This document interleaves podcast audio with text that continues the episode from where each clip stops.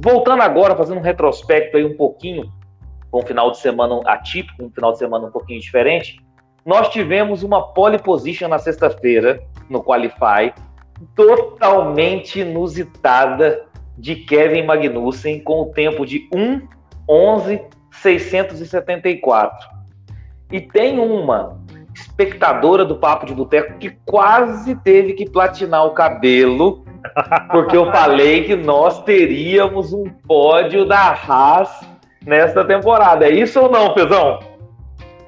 É verdade, eu tinha até esquecido, eu tinha esquecido de verdade. O Luizão, é, que feito que eu falei, não, o Luizão acho que errou aí o café, colocou alguma coisa a mais aí na, na água quente dele aí. Ele meio que jogou aí, falou, a Haas vai ter um pódio esse ano. Olha, Clarinha se safou, viu? Quase teve que platinar, hein? Ficou por isso.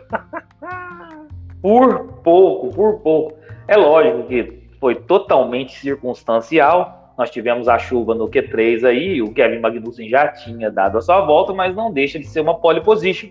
E a primeira pole na carreira do, do Magnussen, após 141 GPs.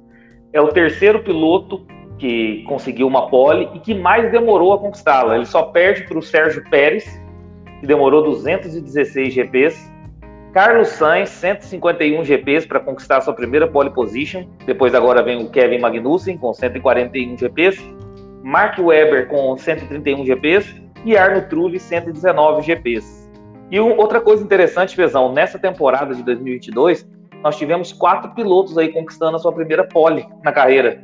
O Pérez conquistou nessa temporada, o Magnussen, o Russell e o Carlos Sainz. Então, assim, é, quatro pilotos aí estreando a sua pole position nessa temporada.